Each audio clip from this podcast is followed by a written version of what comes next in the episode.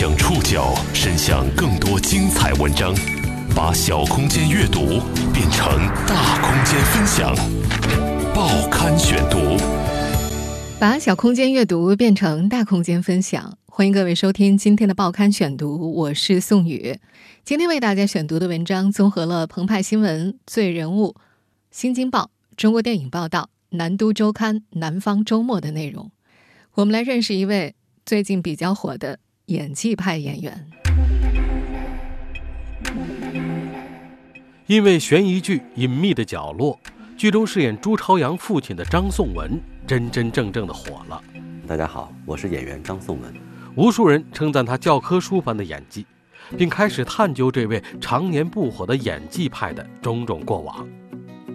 人们惊讶于他是无数明星的表演老师，更惊叹他居然四十多岁还没有自己的房子。张颂文怎么看待网络上的喧嚣？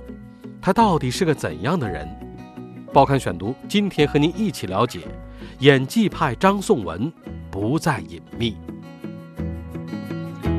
悬疑网剧《隐秘的角落》播出之后，观众除了记住了小白船和爬山的秦昊。还记住了在剧中饰演朱朝阳父亲朱永平的张颂文。你傻孩子，跟你没关系。是爸爸，对不起你。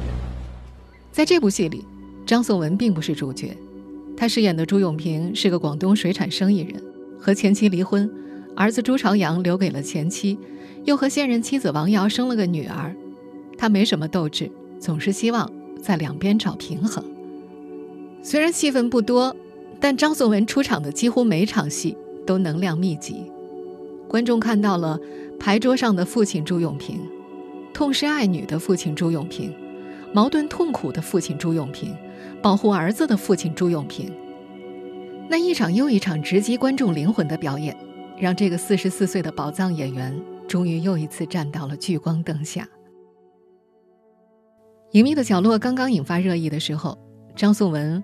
并不相信自己火了，他自己打理微博账号，也会时不时点开红点和评论，看看别人跟他说什么。有人在微博上艾特他，让他去看《隐秘的角落》这部剧的弹幕。每次张颂文饰演的朱永平出场，弹幕全是花式夸赞。张颂文一脸不相信，充满质疑：怎么会有那么多人夸我？一定是有个人拼命换各种账号在刷屏一样的话吧？但他确实是毫无疑问的火了。和夸赞一起到来的还有辱骂，一条条针对剧中角色的辱骂像潮水一般涌入他的私信。有些骂的特别恶毒的，给我留私信，直接就在私信里说：“我希望你下地狱，朱永平。”我看完我是很开心的。为什么？他对这个角色他相信了吗？他相信每个人都是善意的，哪怕是骂他的人。他觉得对方骂的不是张颂文。骂的是朱永平。在剧中饰演他儿子的小演员荣梓杉也遇到了类似的辱骂，张颂文宽慰他：“骂朱朝阳的人啊，你要谢谢他。如果是骂你，说明对你本人有一些偏见；但他骂朱朝阳，说明他完全沉浸在了你的角色里。”他还说：“角色复杂，观众拥有不同的判断力，看完一定会产生不同的情绪。”张颂文一直都这样，外人似乎很难在他脸上看到明显的不快。无论遇到厚重的土地还是锋利的岩石，他都能化尖锐为柔软。为人处事如此，但面对戏，他却有着超乎常人的轴劲儿。他是出了名的细节控。报刊选读继续播出，演技派张颂文不再隐秘。原著小说里的朱永平不是个太立体的人物，有些扁平，是故事主角朱朝阳生活的组成部。他被迫卷入了整个事件。但父亲的缺席其实是少年朱朝阳性格形成和事态不断失控的重要原因之一。在拍摄过程中，张颂文仔细捋顺作为父亲的朱永平所有的行为逻辑。他是一个破碎家庭里离开妻与子出轨的老公，缺失的父亲。他也是另一个完整家庭里疼爱妻子和女儿的温柔老公，好好父亲。他对于朱永平生活的想象事无巨细，从穿着、外表到行为行动的顺序幅度。正是这种事无巨细的描摹，让他很快抓住了人物的精髓。他进组的第一场戏是女儿死后买馄饨的那场，那是他的现场即兴发挥。到了湛江以后，我一看，哎呀，我说我拍的第一场戏怎么就是吃馄饨这场？我就绝食了三天，然后晚上就尽量的晚一点睡，所谓的熬夜嘛。因为这样的话呢，他能出来一个质感，就说这个男人整个人垮了。我就跟辛爽说：“我说，你不要喊停试试，我看看我会怎么样，我由着这个爸爸的感觉走。”林哥，老样子，三份。我觉得可能我要放一份在垃圾桶里。如果你拿回家，你太太会很难过的。我就觉得哇，原来你扔的不是云吞，你是把女儿扔了，那不可以的。所以我又回去了，把云吞捡起来，要回到座位上去吃。成年人是不擅长在陌生人或是在家庭流露悲伤的，但是在一个人或者安安静静地方，在某一个生活中的点，我们都会碰到。即兴发挥是张颂文的表演日常。首次出场时打扑克，与儿子一番真情对话之后，低头吃糖水，都奉献了教科书式的即兴表演。你再要一碗啊！好吃，这个挺好吃。我吃饱了。爸爸带你去游乐场。姚晨评价他有着行云流水般的表演。原著作者紫金陈说，张老师的表演最让他惊讶。写的时候是按照自己爸爸的样子写的，可是张老师演的比小说写的生动多了。但在接受中国电影报道专访的时候，张颂文表示。在拍完《隐秘的角落》之后，完全没法认真看自己的戏份，怎么看怎么不对，每场戏都有遗憾。对于外界广泛称赞的那场扑克戏，他觉得有遗憾。我前面这么标准的广东话出来了，大恭喜发财。回过头，我儿子进来了，为什么马上转成普通话呢？这就是广东人现在的生态。我现在回广东，所有的我的同学，他们跟他们的孩子们就是说普通话的，马上就变成普通话。怎样？快快快过来过来过来！有个重大任务给你。但是有一个最大问题就是，我说的普通话还是过于的标准了一点。我应该用广普来说就好。你好比说，他一进来，他们说：“哟，朝阳来了。”我就应该说：“啊，朝阳，过来过来过来，给你爸开搓搓牌，把牌子给我搓一下。”一要这样的话，就更像是有地域特点的人。他还觉得剧中朱永平开车的姿势也不对。因为他没驾照，不会开车。拍戏的时候，导演组就把车放在一个平板拖车上，让他摆出驾驶的姿势，凭拖车拉着走。洋洋，嗯，爸爸烟有没有呛着你啊？嗯，没有。开拍前他仔细研究过，习惯开车的人一定是处于放松状态的，也不可能像一些影视剧当中经常扭头同后面的人说话，或者看后视镜很久，这样肯定会容易撞车。尽管做足了心理建设，但后来他再看这段戏的时候，还是发现自己特别假。他说他往后瞄朱朝阳的次数已经尽量少了，但肩膀还是很紧张，手搭在方向盘上也有些僵硬。真正会开车的人，肩膀是自然下垂的，甚至有人会单手开车，不可能像这样处于紧张状态。这点自己没做好。有网友问他：“宋文老师。”你这样纠结每个细节不累吗？张颂文不以为然。影视作品不就是由这些很小很小的细节组成的吗？他觉得这是自己下意识就会研究的东西，更是每个演员对于职业最起码的尊重。一个角色早上吃没吃早饭，刷没刷牙，状态都会一定有区别。要想演好一个角色，就必须把角色的每一场戏规定的情境、时间、环境、前因后果，从哪里去做什么，此刻想什么，这些东西原原本本的都想清楚。这些东西都不想清楚，还演什么戏呢？这位演技扎实又低调的好演员终于火了，各种夸赞纷至沓来。但对于已经演戏二十年的张颂文而言，这样的夸赞和出圈来得有些晚。在成名之前，他经历了太多的波折和心酸。报刊选读继续播出，演技派张颂文不再隐秘。二十五岁前的张颂文和表演两个字一点都不沾边。从旅游职中毕业后，他踏入社会，做了很多不同类型的工作：印刷厂做挂历、大排档洗碗、窗式空调安装、汽水厂洗瓶工，后来又做了五年导游。一九九九年。他的人生因为同事的一句话发生了巨变。那年，公司来了一位年轻的女导游，一次偶然机会，两人坐一块聊天。女孩问他：“你的梦想是什么？”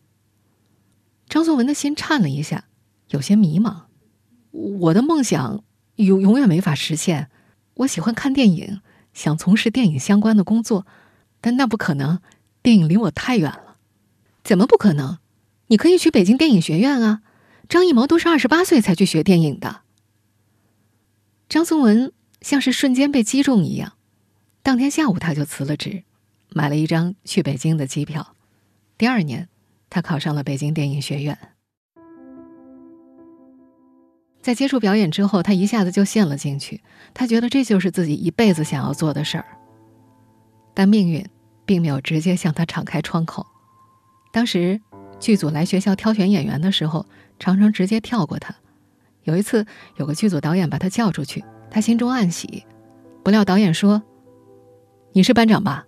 哎，这张纸条给你，上面有几个同学的名字啊，待会儿把他们叫出来一下。”张颂文顿时感觉自尊心受伤了。大学期间，他也曾经有过几次为数不多的表演经历。如今，他对于演戏的自觉性。对于细节事无巨细的描摹，就源于大二时一场失败的演绎。二零零一年，他所在的北京电影学院表演系要拍一部和白血病相关的电影《生死速递》。在电影当中饰演医生的张颂文，在协和医院把衣服扣子弄得整整齐齐的，带上听诊器，口袋中插了几支笔，就兴致冲冲地四处晃荡。路上偶遇几位病人，都以为他是值班医生。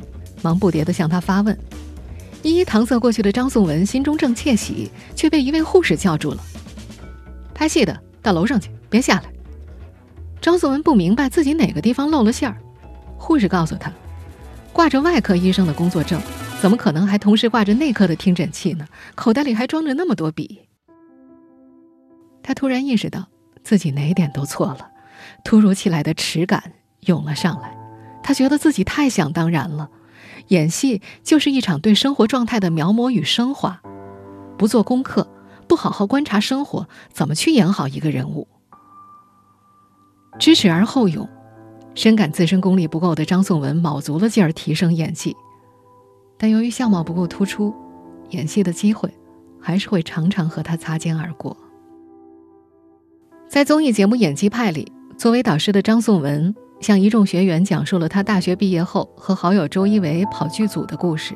我二零零三年那年，我一年见了三百六十个剧组，我基本上都是跟一个叫周一围的人，我们两个人一起去建组。啊，我们两个人当时是同班同学。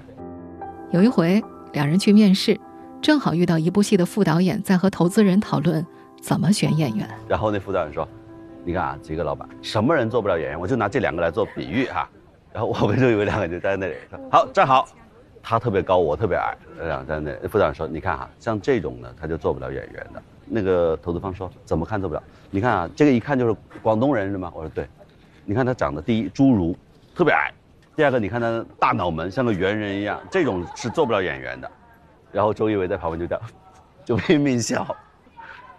这个大哥哥也做不了，你看他嘴巴像香肠，香肠嘴。我们两个就在站在那被。一群这样选选员，OK，先回去吧，你们。我们俩，哦哦，谢谢。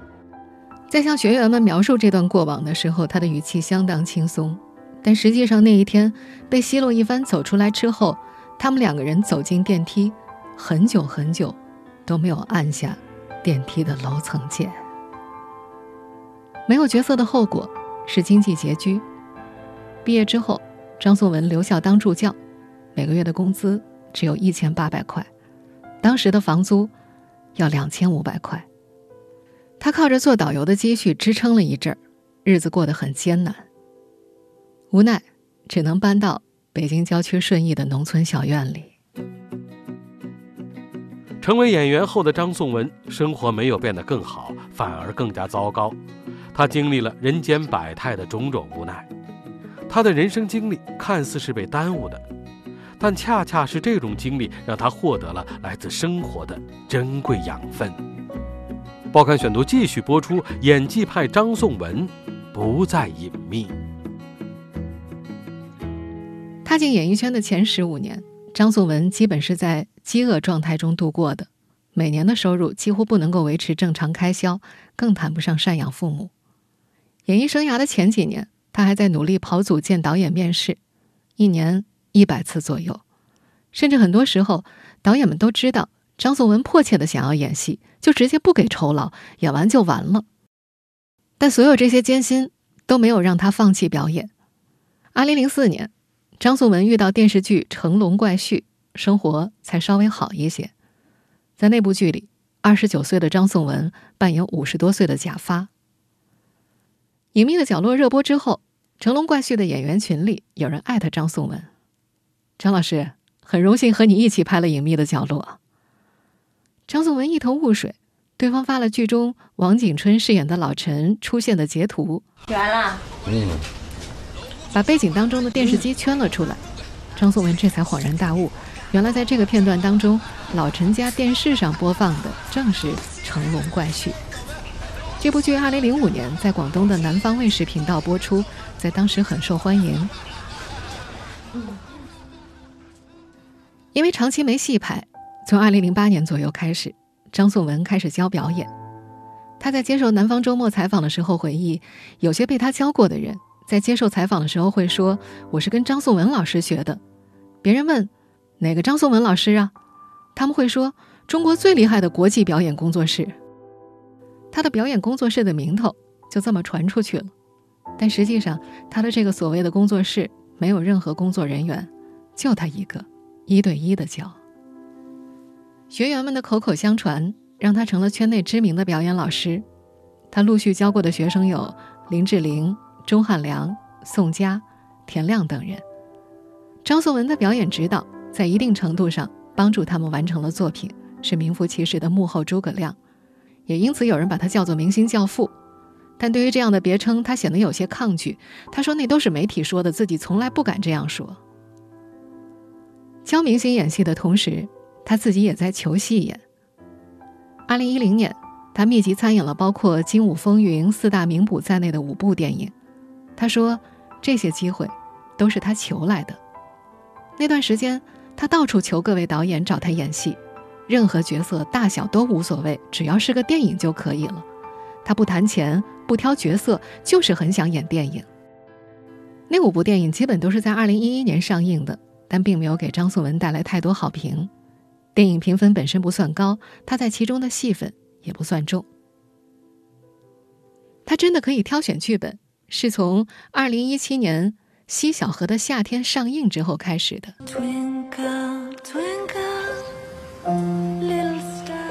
这部电影在二零一七年上映，便夺得了釜山电影节新浪潮观众奖。这也是一个和孩子有关的故事。在这部电影里，饰演他儿子的小演员，就是在《隐秘的角落》当中饰演朱朝阳的荣梓杉。爸爸很坏，底下他们这个鞋跑不了。这我太太。和《隐秘的角落》不同的是，电影讲述了一个发生在闷热、美好又充满烦恼的夏天的跨越爷孙三代人的情感与生活的故事。故事里有少年的足球梦，也有父子之间的冲突。这部口碑很好的电影在上映那年票房非常非常的低，但在这次《隐秘的角落》走红之后，它又被很多人翻出来重新打卡。在隐秘的角落之前，张颂文第一次被聚光灯关注是二零一九年。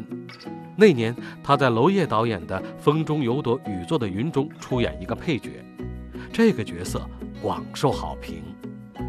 报刊选读继续播出，演技派张颂文不再隐秘。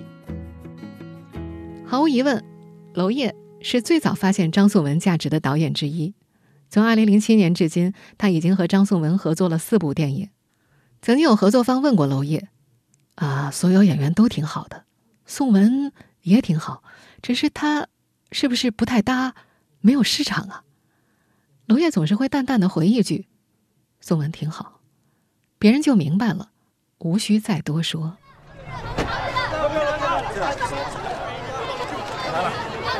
把三样收送到医院里去。第二个，你们现场的一定要看谁搞事情，把他们抓起来。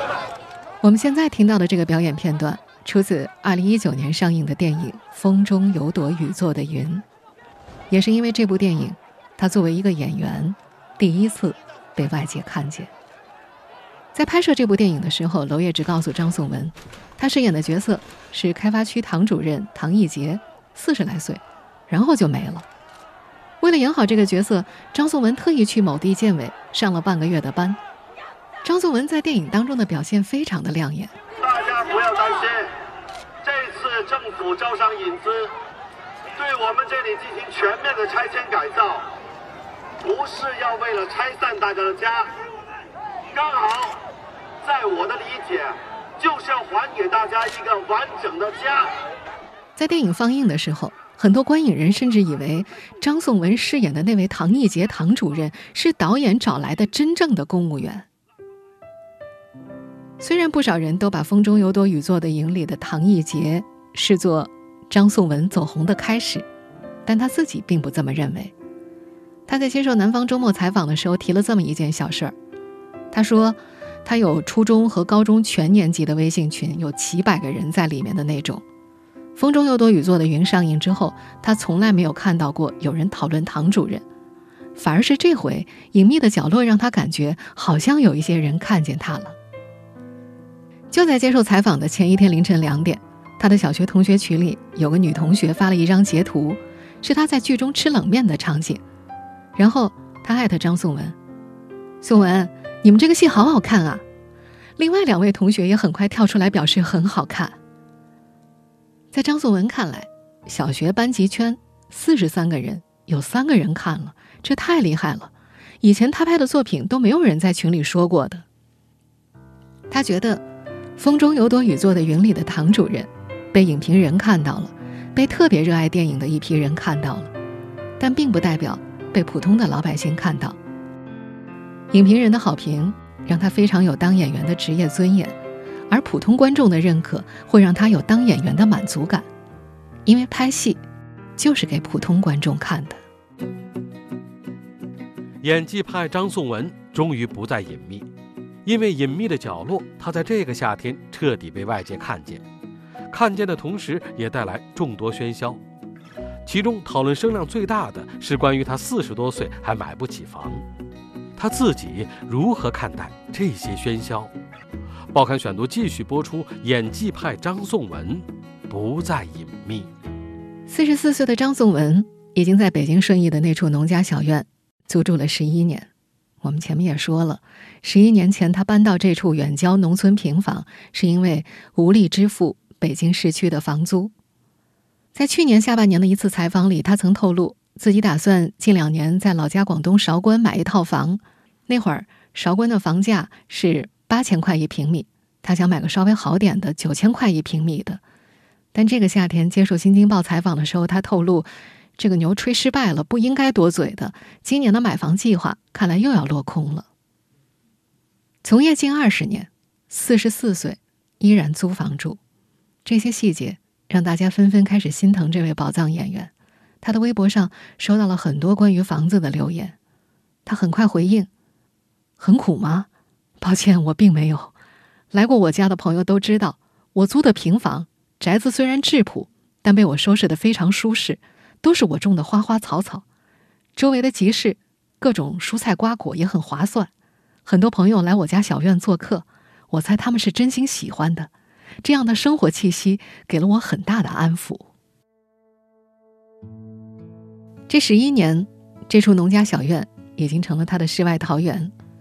他在院里种了很多花，曾经有记者团队去他家采访，他在院子里如数家珍的给大家介绍完他的植物，突然灵光一现，说：“我带你们去森林里面看二月兰吧，就这么几天。”蒋雯丽曾来找过我，就为了看二月兰。于是那个下午，临时组建的二月兰旅行团，开着张颂文院子里各式各样的摩托车，到森林堤畔做了一场有香气、有颜色的采访。他的小院里有之前主人种下的柿子树、杏树、香椿树、枣树。去年他还种了一棵葡萄树，还找了个老乡专门学习葡萄的修剪技术。他所在的村子几乎每家每户都种东西，每年村里收割大白菜的时候，他都会囤个两百颗。疫情初期，大白菜最贵的时候，一颗卖三十块。而张颂文当时家里还剩一百多颗，那些天他一直强忍着，千万别发朋友圈。前段时间，北京又再次出现了疫情，张颂文有个朋友去超市买了两根有机黄瓜，二十块。到张颂文家玩的时候，临走时他在朋友车上塞了个大袋子，里面装了二三十根黄瓜。朋友激动地说：“晚上回去必须得晒圈了。”张颂文心想：“我的几百颗大白菜还没发呢。”四十四岁的张颂文，已经度过了最难熬的十年，开始尝到走红的滋味。自从二零一七年文艺片《西小河的夏天》上映，找他主演的剧本就络绎不绝。特别是《风中有朵雨做的云》和《隐秘的角落》上映之后，但张颂文还没适应。最近就有部电影找他，他看了剧本之后回复对方：“好的，有时间我们见个面，到时候我跟你试个戏。”他的经纪团队很诧异，提醒他：“张老师，人家来求你出演这个角色的，你怎么说试戏呀？”张颂文回答：“我试过一千多次戏，主动争取角色已经是一种 下意识，就觉得不是戏，你就能定我。”说着说着，他笑了。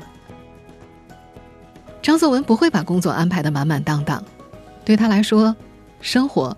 才是最重要的。从今年大年初四到现在，他只工作了四天，因为疫情的原因，有些原本定下的戏推迟了。他说：“工作的目的是为了生活的更好。如果只有工作没有生活，工作就失去了意义。”他也不希望他的每一天都是在片场出席红毯或者做采访，他觉得那样就太悲催了。让他觉得幸运的是，这样的东西。在他的日常生活里，只是冰山一角。听众朋友，以上您收听的是《报刊选读》，演技派张颂文不再隐秘。